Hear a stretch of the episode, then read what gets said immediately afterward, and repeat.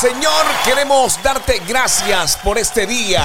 Gracias por esta nueva oportunidad que nos permites de poder conocer un poco más acerca de tus promesas, de tu palabra. Gracias por Gálatas 1.10. ¿Por qué busco ahora el favor de los hombres o el de Dios? ¿O me esfuerzo por agradar a los hombres? Si yo todavía estuviera tratando de agradar a los hombres, no seríamos siervos de Cristo. Gracias por amarnos.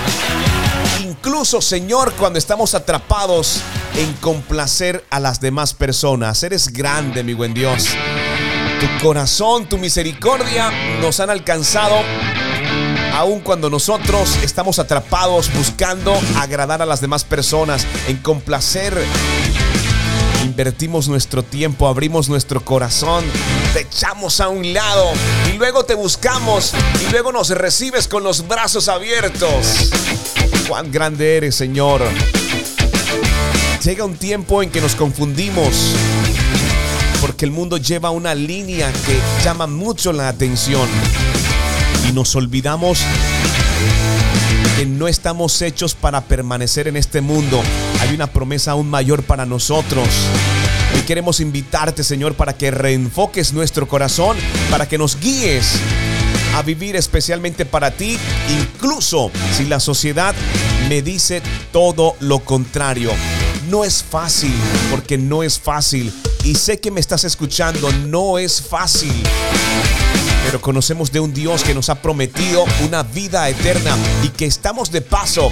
Así que tenemos que enfocarnos en lo que Dios tiene para cada uno de nosotros, muy por encima de lo que el mundo pueda pensar y muy por encima de lo que el mundo pueda ofrecer.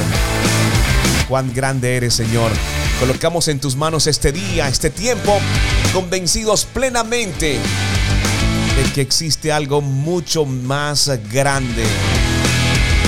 Hoy renunciamos al mundo, a la dependencia de la aprobación de las personas.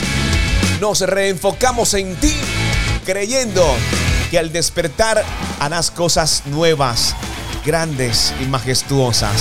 Te damos gracias, Señor. Avanzamos con mucho más aquí en Adoración Extrema.